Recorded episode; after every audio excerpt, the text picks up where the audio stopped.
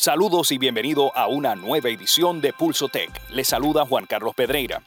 En esta edición hablamos sobre lo más reciente en torno a la compra de TikTok y el enfrentamiento que tienen con el gobierno de los Estados Unidos. Además hablamos del Apple iOS 14 y nuevas funcionalidades que le va a estar muy interesante si eres usuario de iPhone.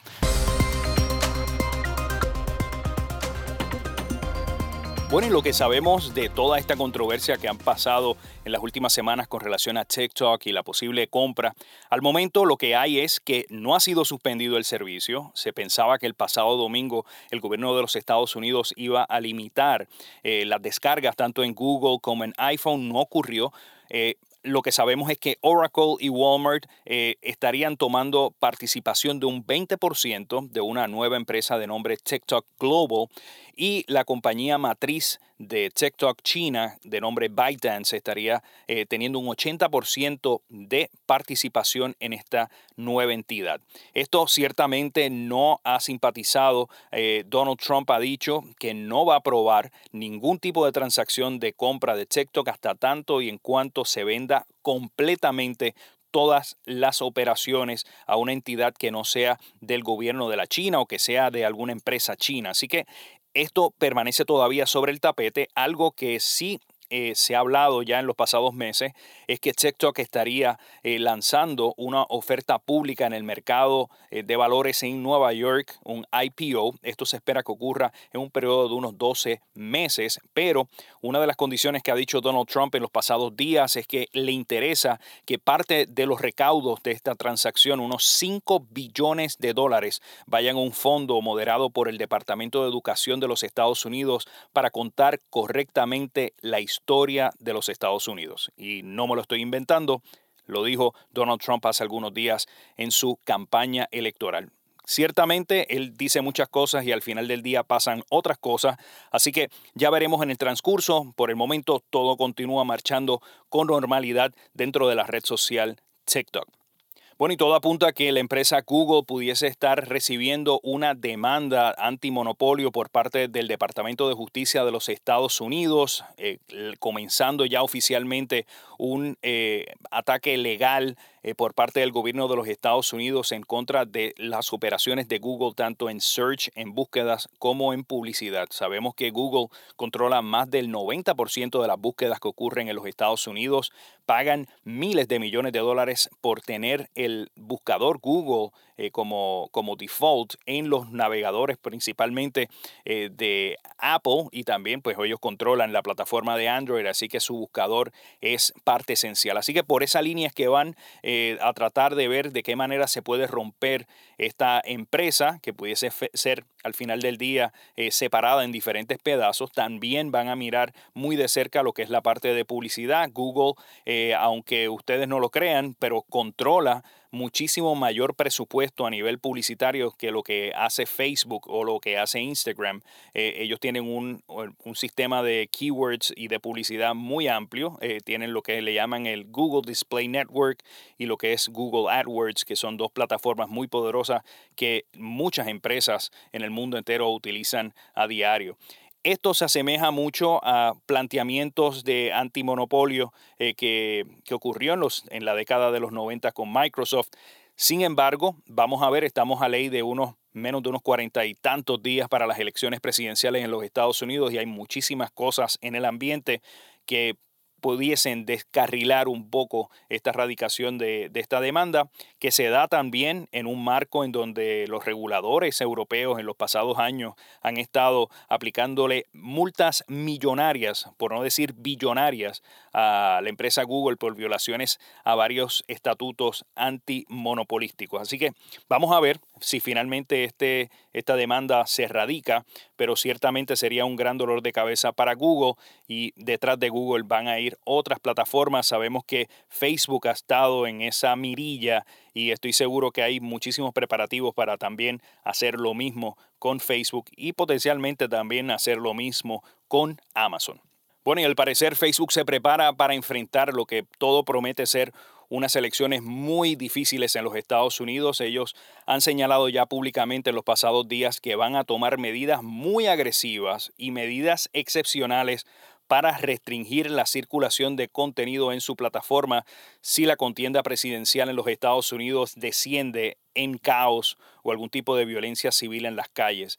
Esto estamos hablando que es una especie de botón de pánico que tendría instalado Facebook para controlar la desinformación. Al parecer Facebook está detallando planes de cómo manejar diferentes tipos de escenarios, incluyendo eh, demostraciones civiles a lo largo y a lo ancho de los Estados Unidos, también situaciones con los votos de las personas que lo están enviando en papeletas a través del correo. Aunque públicamente Facebook ha señalado esto, Facebook se ha rehusado de ir en detalles de qué tipo de controles ellos pudiesen estar eh, trabajando en, esas postrimerías eh, antes de las elecciones o posterior a las elecciones si la situación se sale fuera de control. Sin embargo, hay precedentes en otras partes del mundo donde ha habido disturbios en las calles, por ejemplo, en Sri Lanka y en Myanmar. La compañía Facebook tomó control para reducir el alcance del contenido que las personas estaban eh, distribuyendo, dando share. Y ellos ciertamente le pueden poner unas especies de circuit breakers para no permitir que este contenido se siga expandiendo. Eh, también tratar de hacer algún tipo de ajuste a, los, algoritmos que tiene Facebook para limitar la distribución de lo que ellos han denominado contenido entre las líneas, borderline content. Así que vamos a ver qué ocurre de todo esto. Eh, Facebook se enfrenta en posiblemente uno de sus momentos más difíciles en su historia, donde está siendo señalado por todas partes, eh, por toda la cantidad de desinformación, no solamente electoral, sino desinformación eh, de temas de salud con las vacunas, desinformación eh, relacionado al COVID-19 y desinformación con grupos de teorías de conspiración. Estamos hablando situaciones como QAnon, que promueve diferentes tipos de teorías conspiratorias y de desinformación que ciertamente está amplificando y está aumentando eh, la tensión eh, y polarización política en los Estados Unidos. Y en otras noticias, a solo cinco días de Apple haber lanzado la nueva versión de su sistema operativo iOS 14, al parecer ha sido todo un éxito. Casi un 26% de todos los usuarios en el mundo de iPhone y iPad han descargado esta aplicación.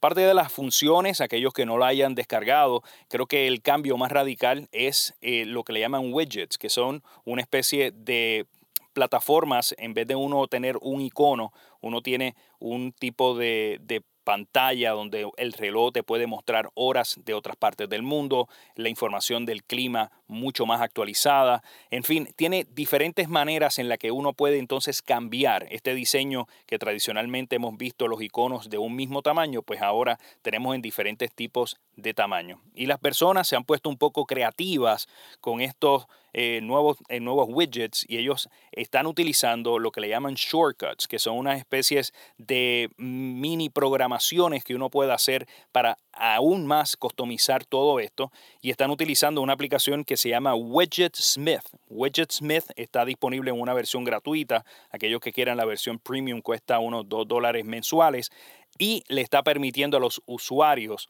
poder hacer cambios aún más de lo que permite la plataforma. Así que si no lo han hecho, les invito a que descarguen el iOS 14, que está muy interesante, aparte que también hacen cambios importantes a lo que es la función de mapas, a lo que es el sistema de Siri, que tiene nuevas actualizaciones, en fin, muchísimos cambios en este nuevo sistema operativo. Y por último, esta semana la empresa Microsoft está llevando a cabo su evento virtual de desarrolladores y han estado anunciando una serie de funcionalidades nuevas a sus plataformas, pero una de las que me ha parecido de lo más interesante es la plataforma de Microsoft Teams, que se ha convertido para muchos en estos tiempos de pandemia en una importante herramienta de comunicación tanto a nivel educativo como a nivel de los lugares de trabajo y muchas personas eh, prácticamente se pasan gran parte del día conectado a Microsoft Teams.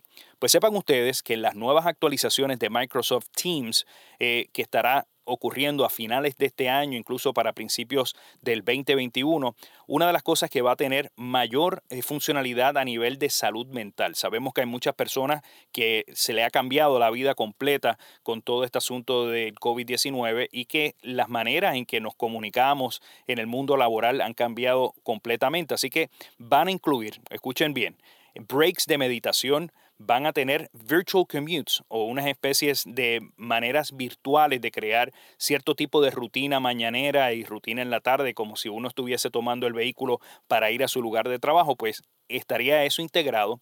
También hicieron una alianza con esta popular aplicación de meditación Headspace que va a estar dentro de su plataforma. Así que tiene muchísimas más funciones y parte de toda esta estrategia es que Microsoft está visualizando que Teams se va a convertir en el sistema operativo de las empresas en un futuro muy cercano. Eh, sabemos que hay casi 75 millones de usuarios diarios de esta aplicación y como ha dicho uno de sus eh, ingenieros de Microsoft, ellos quieren que esto sea aún más grande que el sistema operativo de Windows. Así que me parece un paso muy interesante y ciertamente Microsoft sigue cerrando aún más y consolidando ese dominio que tienen en el mundo empresarial con este tipo eh, de soluciones y de actualizaciones. Así que es todo por el momento. Muchísimas gracias por estar aquí conectados a Pulso Tech. Como siempre me pueden seguir en todas las redes sociales, Facebook, Twitter, Instagram y en LinkedIn estoy como Juan C. Pedreira. Y por aquí, no olviden, si no están suscritos, suscribirse para más contenido de tecnología, redes sociales y mercadeo digital. Que pasen todos ustedes un bonito resto del día.